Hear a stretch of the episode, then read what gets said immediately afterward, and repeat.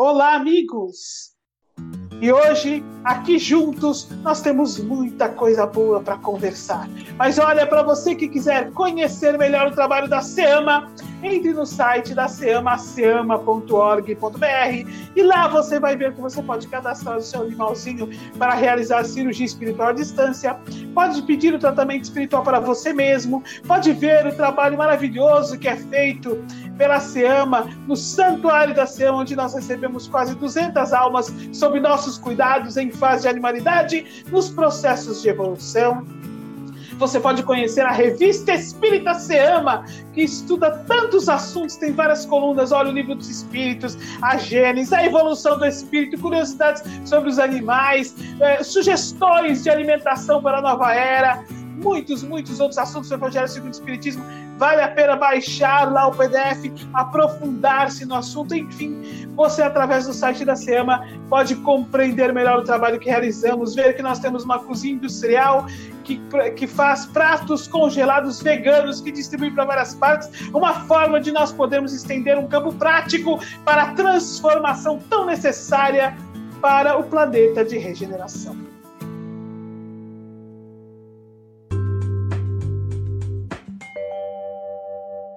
Com alegria, nós nos reunimos novamente para falar sobre a doutrina espírita, sobre a alma dos animais e sobre os caminhos que o mundo vai fazendo, abrindo os campos, a fim de que nós, que vamos tomando consciência de que os animais são nossos irmãos, nossos parentes mais próximos, possamos, desta maneira, nos posicionar melhor no planeta Terra, nos colocar como representantes dessas crianças que nós tanto amamos, nos fazermos multiplicadores das verdades consoladoras da doutrina espírita, nos fazermos a voz deles em suas dificuldades, a fim de que possamos realmente adentrar a regeneração com os caminhos do amor, com as trilhas do evangelho, com o amor ao próximo, realmente estruturados no planeta, de maneira que as leis divinas se tornem efetivamente as leis humanas num conjunto de fraternidade e esperança. Com muita alegria, realmente, nós fazemos este podcast, porque para nós ele é uma estrela de nosso coração. Neste momento, nós aprendemos a ouvir melhor os animais, a conhecer mais a fundo a doutrina espírita. E quantas revelações maravilhosas ela não nos traz, quantas coisas nós não temos aprendido juntos, quantos desdobramentos das verdades de Allan Kardec, quantas colocações do Espírito da Verdade, quanto compromisso de Francisco Cândido Xavier, utilizando-se do seu amor pelos animais como um instrumento a serviço do bem, como sempre, a serviço da formatação da doutrina espírita, de maneira que André Luiz, Emmanuel, Neil Lúcio e tantos outros pudessem trazer a verdade sobre os animais. Quanta luz a mediunidade não nos proporciona, trazendo os caminhos que os animais podem nos demonstrar simplesmente pela observação. E hoje nós temos aqui duas amigas queridas, voluntárias da SEAMA. Olá, Paulinha, tudo bem? Olá, Cris, tudo bem? Oi, Sandra. Oi, Cris, tudo bem? Vocês? Ah, eu estou ótima. E você, Paula, Sandra? Um prazer estar aqui. Eu vou dizer que eu estou feliz da vida. Eu sempre falo que eu estou feliz da vida de fazermos o um podcast Fala Animal. Isso nos alegra, porque, gente, como vocês aí que estão nos ouvindo, nós somos apaixonados pelos animais, então nos alegra falarmos a respeito deles. Mas hoje nós temos um assunto bem específico de dúvidas constantes que nós recebemos, é, que é um assunto que as pessoas têm pouco conhecimento acerca da lei, mas é importante. Esta lei que nós vamos fazer hoje, ela é uma lei que abre muitas portas para o processo de transformação em relação à maneira como os animais são tratados para que nós possamos iniciar os caminhos da nossa conversa de hoje, vamos nos lembrar do que já aprendemos na doutrina espírita. Vamos nos lembrar que os nossos queridos animais, estas almas tão queridas que transitam na fase de animalidade, são espíritos em evolução como nós. Vamos nos lembrar que eles têm sentimentos, emoções, tal qual nós temos. Isso nós já aprendemos. Vamos nos lembrar que eles têm um livre-arbítrio referente à vida material vamos nos lembrar que eles são nossos parentes mais próximos e caminham para a fase de humanidade. Vamos nos lembrar que os animais, nossos irmãos, nossos parentes mais próximos, espíritos em evolução, têm consciência de sua existência e de sua individualidade, conforme nos mostra o Espírito da Verdade, tem consciência do meio ambiente ao redor, tem consciência de que sofrem e também tem consciência de que são amados. Tudo isso nos fala a doutrina espírita e tudo isso nos fala também a ciência hoje, que cada vez mais vem se aproximando das verdades espirituais que planeiam o planeta nos âmbitos da evolução. Tudo isso é muito importante que nós olhemos os animais e o que ocorre com eles, o que eles necessitam, porque nós desejamos realmente um mundo onde eles vivam em paz. Sem dúvida, nós desejamos que toda a humanidade seja capaz de olhar os animais como nós estamos aprendendo a olhar. Que todos sejam capazes de enxergar ali por trás daquele corpo físico a alma em trânsito no processo de evolução, caminhando para a fase humana, consciência e desenvolvimento, a inteligência em desenvolvimento, o livre-arbítrio em desenvolvimimento. Como nos diz André Luiz no livro Nos Domínios da Mediunidade, tudo é espírito no santuário da natureza.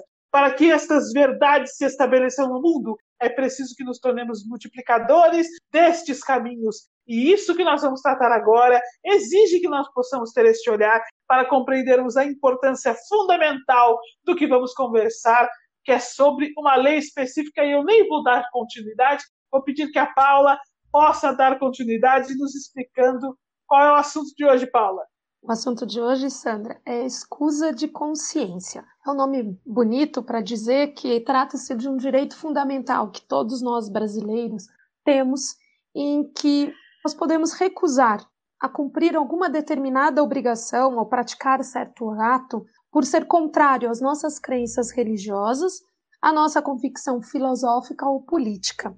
Então, isso quer dizer o quê? A Constituição garante que nós podemos dizer não a determinada obrigação. Aí a gente vai dizer o seguinte, mas para que serve isso, né? Para muita coisa. A Cris, mais para frente, ela vai trazer vários exemplos de como a gente pode usar essa, a, essa escusa de consciência. Aí vocês vão perguntar, onde que ela está prevista? Ela está prevista no artigo 5 no inciso 8 da Constituição, que é a nossa lei maior. Lembrando que esse artigo 5 traz dentro dele todo o bojo de direitos que nós temos. Esse escusa de direito ele está alicerçado num outro direito, que é a nossa liberdade de crença, nossa liberdade de religião, a nossa liberdade do que aquilo que a gente acha que está certo ou errado, dos nossos princípios. Aí a gente também tem que entender que quando a gente diz, olha, eu não vou realizar, por escusa de consciência, determinado ato. Então, vamos dar um exemplo só para vocês entenderem eu não vou me alistar no exército, por exemplo. Mas a Constituição diz assim: tudo bem, você pode não fazer o seu alistamento. No entanto, você vai ter que cumprir uma obrigação legal alternativa, em contrapartida a isso, desde que ela esteja fixada em lei. Agora, se eu me negar a nem cumprir aquela primeira lei e nem a minha obrigação alternativa, eu fico numa situação em que eu perco os meus direitos políticos. Isso está no artigo 15, no inciso 4 da Constituição. Então, o que, que a gente quer dizer? Sim, eu posso me negar a cumprir uma determinada obrigação, mas a lei me faculta uma obrigação alternativa para compensar esse descumprimento. Deu para entender? Deu para entender. Vamos detalhar isso. Então, por escusa de consciência, nome chique mesmo. É. Escusa de consciência. Nome chique. Pode ser objeção. Eu posso me negar. Pode ser também objeção de consciência. Alegação. Objeção de consciência. Sim, alegação de imperativo de consciência são outros nomes para esse nosso direito constitucional. Então, por escusa de consciência, eu posso, por exemplo, como um aluno de medicina veterinária, me negar a assistir às aulas práticas com os animais. No entanto, quando eu fizer, há uma determinação que diz que eu tenho que fazer algo alternativo. Eu não posso simplesmente não fazer a aula, eu preciso fazer algo alternativo que está previsto em lei, inclusive. Sim, ou num regulamento, considerando que a faculdade de, de medicina veterinária ela não vai ter talvez uma lei específica para isso mas em algumas situações o regulamento da universidade também pode ser considerado como lei. A partir do momento que eu me nego a realizar aquela aula, eu tenho que compensar com uma obrigação alternativa que a universidade tem que me oferecer.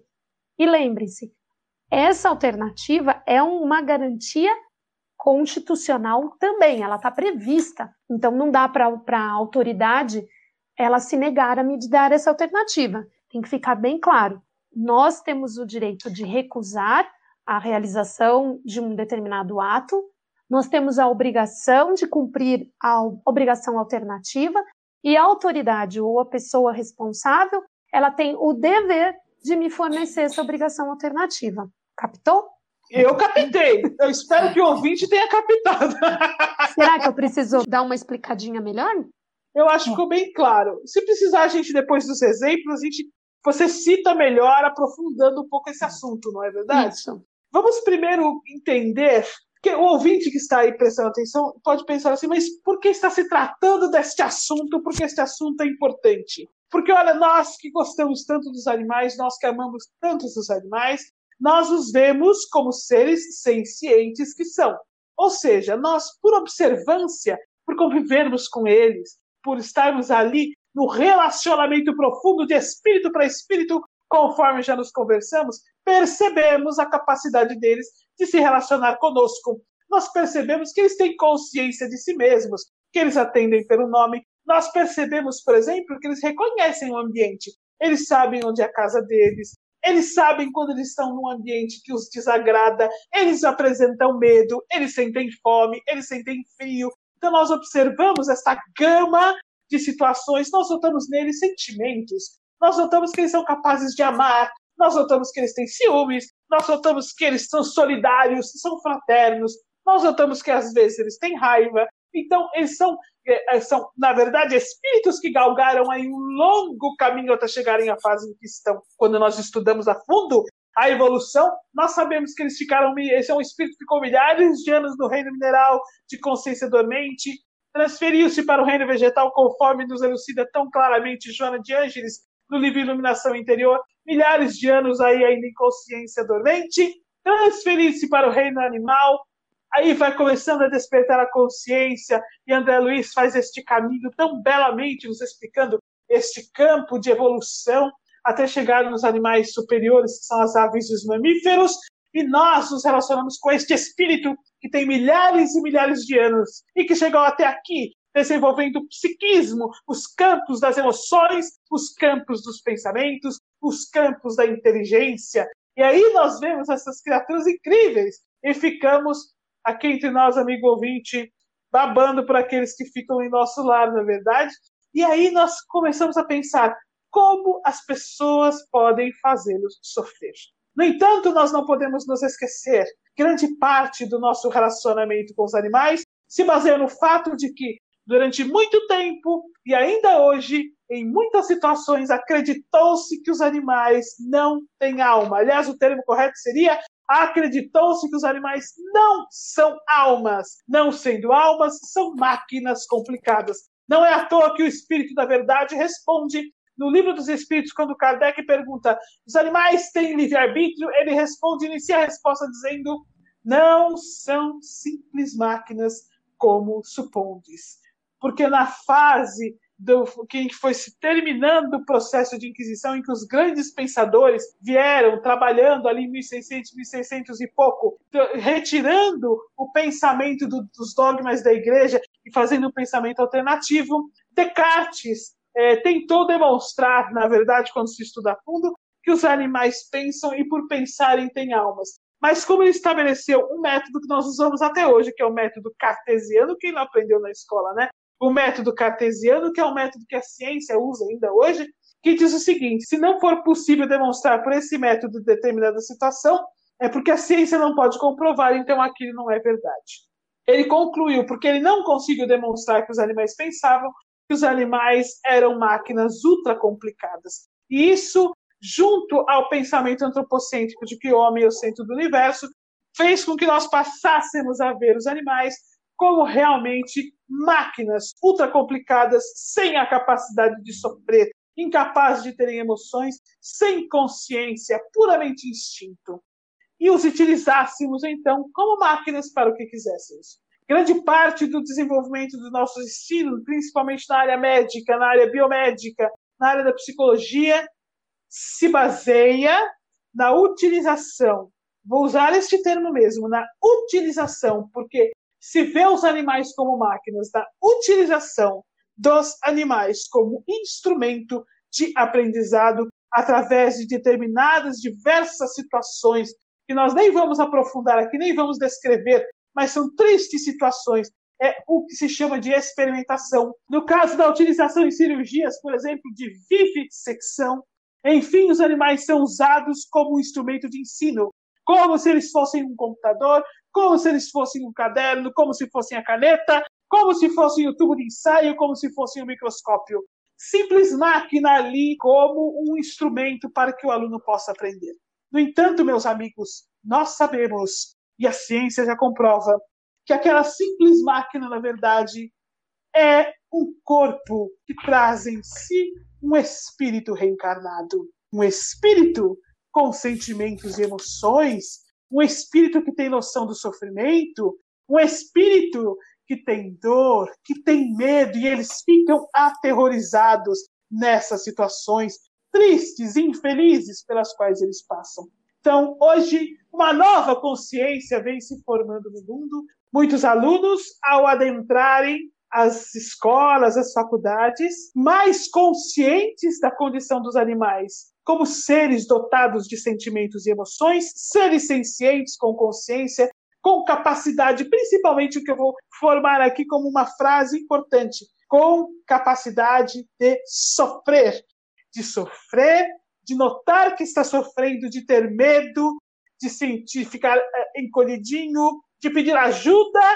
Muitos desses alunos buscam caminhos para não terem, pelo menos eles, pelo menos eles, de se tornarem instrumentos do sofrimento desses animais. E isto vem crescendo. E eles se utilizam desta lei, desta lei que a Paula começou a falar para nós, que é a lei de escusa de consciência. Pois a gente vai até abordar essa questão também das universidades, das escolas, mas um exemplo interessante em relação a isso é dos estudantes, geralmente vestibulandos, isso acontece muito porque os vestibulares ocorrem aos sábados e domingos, né, aos finais de semana, geralmente, e muitos vestibulandos, é, por serem adventistas, da Igreja Adventista do Sétimo Dia, é, eles não podem, por motivo de crença, fazer o vestibular nesses dias, né? Principalmente no entardecer da sexta-feira até o entardecer do sábado. E isso ocorre muito seriamente para eles e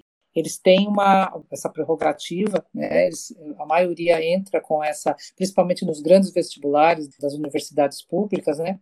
E eles, eles conseguem fazer em dias diferentes, eles acabam fazendo a alternativa, como a Paula mencionou, eles cumprem isso em outra, em outro local, em outra data, que não sejam os finais de semana, o sábado, ou entardecer da sexta, ou entardecer até o entardecer do sábado. Isso ocorre também em relação a professores, que agora, por conta da pandemia, vão ter é, atividades de reposição de aulas, né?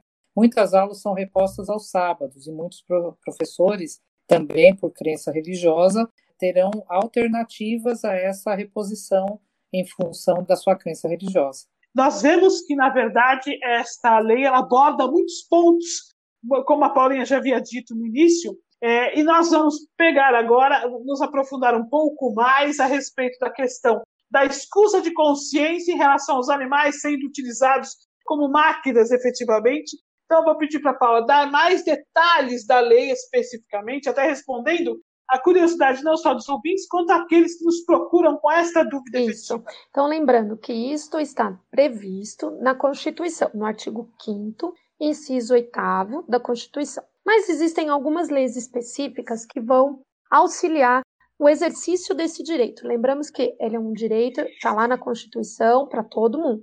Mas existem umas leis que auxiliam ao exercício desse direito. Então, a Lei 9.605 de 98, que é o Código de Crimes Ambientais, no artigo 32, no parágrafo 1, ele fala que a realização de experimentos ela está condicionada à ausência de métodos alternativos.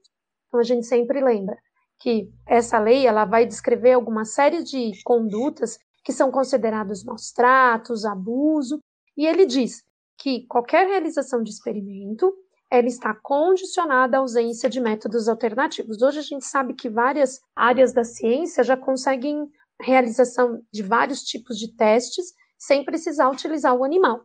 E alguns países no mundo, como a União Europeia, o Canadá, a Austrália, já aboliram todo e qualquer tipo de testes em animais. A escusa de consciência, por exemplo, ela foi deferida por uma lei na Itália, a número 413 de 93. Da mesma forma, eles têm, dentro de uma lei federal, a situação de escusa de consciência. Aqui em São Paulo, a Lei Estadual 11.977 de 2005, que é o Código de Proteção dos Animais aqui no Estado, ele no artigo 39, ela, ele também já fornece essa escusa de consciência, ele já delimita esse nosso direito. Em Bauru, existe uma lei municipal, que é a lei número 4.428 de 99. Os artigos especiais, o sétimo, o oitavo e o nono, já estão prevendo essa escusa de consciência, o exercício da escusa de consciência. Lembrando que essas leis elas vão algumas vezes delimitar as obrigações alternativas e essas obrigações alternativas, a gente sempre lembra, elas não podem ser extremamente desproporcionais ou abusivas. Por que, que a gente fala isso? Porque muitas vezes a alternativa que é oferecida é tão gravosa, é tão difícil, que a gente acaba tendo que preferir fazer a obrigação principal. Então, a Constituição nos dá o direito de que essa prestação não seja desse jeito. Ela deve ser proporcional e razoável até a obrigação principal. Sim, e são exemplos que, na realidade, vão ao encontro do que a Sandra mencionou, da ciência dos animais, né? Entendendo eles como seres que têm uma, uma percepção de tudo que ocorre à sua volta, quando um estudante se coloca desta maneira, a gente sempre fala, sempre pensa né, em relação a isso, que quando ele se recusa a participar de uma atividade que pode ou não parecer cruel, né, ou maus tratos aos animais, ele deve ser sempre encorajado a manter essa atitude, porque é uma atitude é, importante para essas leis que, a, que você falou, Paula. As leis só começaram a ser é, feitas justamente porque alguns é, estudantes tiveram essa coragem, e a gente diz sempre né, que compaixão é muito mais difícil de ensinar do que anatomia. Anatomia você decora os órgãos, as estruturas, tal, mas a compaixão por aquele ser que está ali é muito mais difícil de aprender porque é uma vida, né, que está ali. Então a gente tem no caso da Universidade de São Paulo, de outras universidades, a Unifesp também em São Paulo e no Rio Grande do Sul, em Santa Catarina, movimentos de estudantes e uma estudante ela, uma estudante, na realidade, nem de veterinária, ela começou esse movimento na psicologia. E ela conseguiu, em primeira instância, uma liminar na disciplina de Zoologia 3, onde existia esse tipo de trabalho de vivissecção dos animais, né? E para aprender, ela diz nos argumentos, quer dizer, os, os advogados dela dizem que para aprender eu não preciso é, desse tipo de, de metodologia, porque já existem métodos alternativos. E aí cita a Universidade de São Paulo, lá em Santa Catarina, dizendo esse tipo de, de, de proposta. E ela ganha a liminar justamente porque existem outros métodos. Um deles, que é utilizado na Faculdade de Medicina de, de Veterinária e Zootecnia na Universidade de São Paulo, chama método Lakovsky, é, que assim o, o aluno aprende técnica cirúrgica em animais que já tiveram morte natural e que são preservados para essas aulas. Ele morreu, é, né, veio a óbito e aí são utilizados. E esse argumento está na defesa dela, dessa aluna, o advogado utilizou, e aí ela ganhou em primeira instância. Só que na segunda instância aconteceu o contrário. É, os colegiados que estavam lá acabaram votando contra e ela teve que entrar, né, mais uma vez e acabou ganhando no final. Mas enfim, os argumentos são vários. Existem uh, vários exemplos, né, que a gente poderia ficar aqui um tempão colocando é, seriam vários para a gente falar, mas é, dado o tempo a gente vai é, focar um pouquinho melhor. E aí nós temos um exemplo aqui muito interessante que deu origem à lei estadual que a Paula mencionou. Ela, ela só ocorreu porque uma aluna se recusou a participar de uma aula de dissecação e abriu precedente para que se discutisse essa lei estadual. Né? Na realidade, foi Botucatu e depois na Unesp em Bauru, né? que a Paula citou, que é uma lei municipal, na realidade, né? que abriu precedente e, a partir disso, os atuais cursos e aulas que se ministram na Unesp, tanto de Botucatu como de Bauru, elas não utilizam mais animais ou parte deles para experimentos ou para as aulas, mas utilizam métodos alternativos, né? Os ratos de PVC, os animais que têm metabolismo e fisiologia aparente que é possível, todos eles como se fosse um boneco mesmo, com tecidos que se, se assemelham ao tecido vivo, né? Então, isso é importante quando você tem um posicionamento que gera uma, uma legislação. E, para finalizar um pouco aqui a, no, nossos exemplos, nós temos um que, na realidade, mudou o, o regimento interno da UFRJ. O regimento da universidade, na realidade, acabou sendo alterado em função posicionamento de um grupo de alunos da UFRJ se mobilizou e, e criou uma, uma resistência, na realidade, a determinadas aulas que utilizavam animais para experimentação e, e se colocando em situação de constrangimento e de maus tratos, né? E aí eles conseguiram que isso, esse movimento chegasse até a reitoria e chegasse de alguma forma até o colegiado de educadores, para que o regimento fosse modificado e pudesse contemplar algumas possibilidades de escusa de consciência, já que está na lei federal, mas para que eles pudessem ter alternativas a, essa, a essas aulas. Então, esses são alguns exemplos que a gente pode dar aqui. Perfeito, meus amigos. Olha só, Vamos trazer uma, um campo de entendimento sobre tudo que nós conversamos aqui e perceber uma situação muito importante. Eu vou pegar um gancho do que a Cris falou para nós. Ela disse assim: olha, nós, é muito mais fácil ensinar anatomia do que ensinar compaixão. A verdade é que o Evangelho ensina compaixão. É imprescindível educarmos o jovem, educarmos a criança, estimularmos o comportamento natural de compaixão de amor aos animais que eles tiverem. Então, meus amigos, hoje nós já adotamos, por exemplo, em várias universidades, em várias faculdades, disciplinas que visam sensibilizar melhor o estudante, trazê-lo de acordo com a, as observações e a expectativa que ele tem quando ele adentra a faculdade, por exemplo. Ensiná-lo que os animais têm sentimentos, ensinar o respeito, ensinar a espiritualidade, algumas faculdades já, já começam a promover esse processo. E nós, nós que conhecemos a doutrina espírita, nós que conhecemos a alma dos animais, nós realmente precisamos nos tornar multiplicadores desses ensinamentos, porque é assim que ensinaremos a compaixão. Nós ensinaremos a compaixão pela disseminação das verdades da doutrina espírita, nós ensinaremos a compaixão pela disseminação da responsabilidade que temos perante as criaturas que o Senhor nos confiou.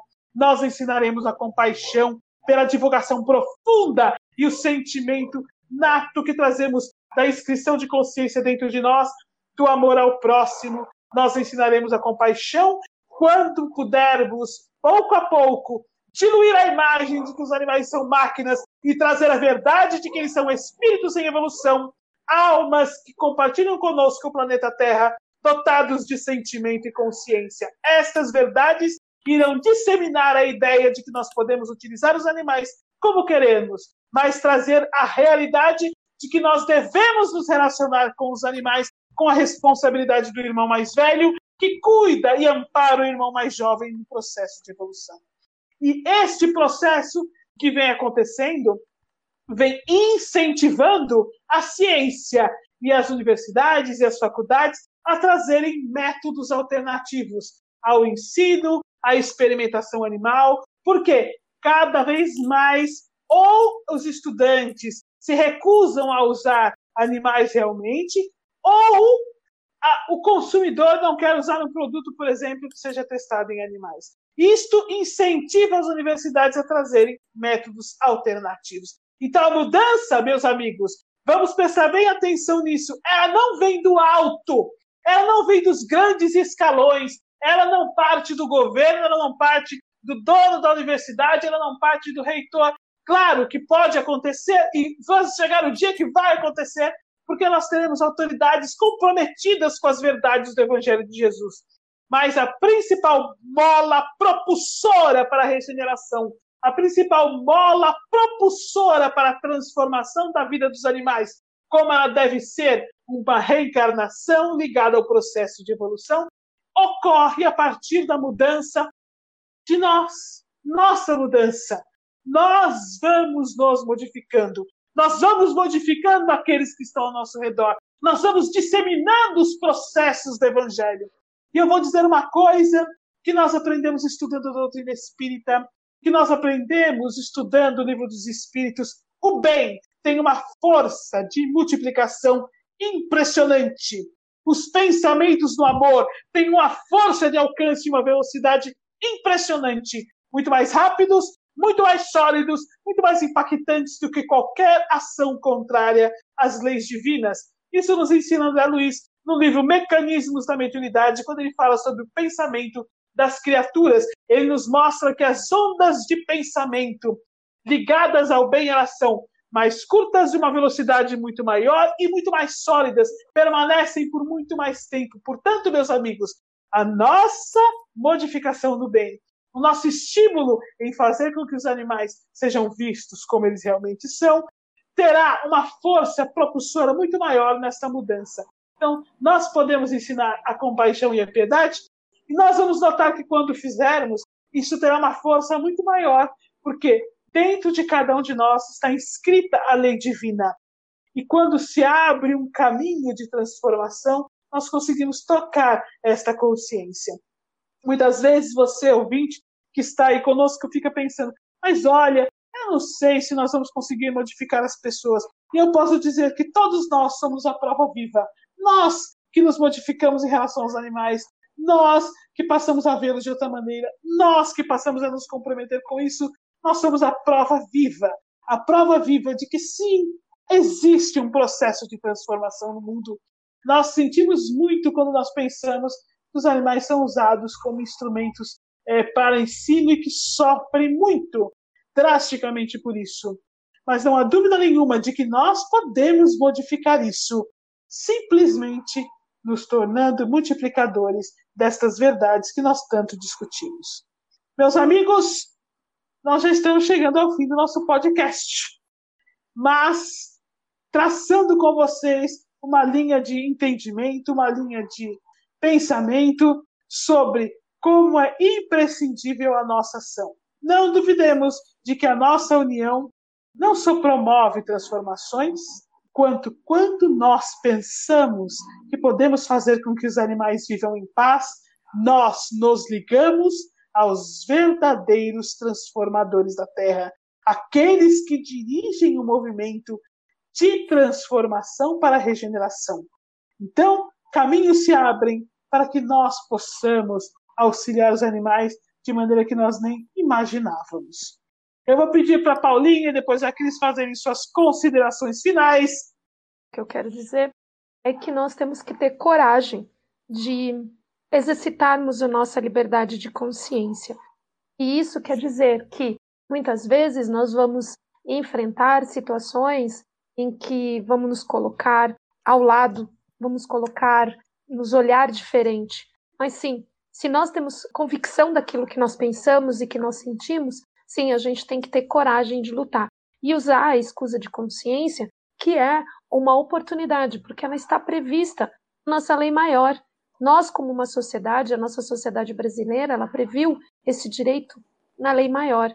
Então, vamos sim exercitar esse direito com coragem, Sim, vamos sofrer algumas represálias? Vão nos olhar diferente?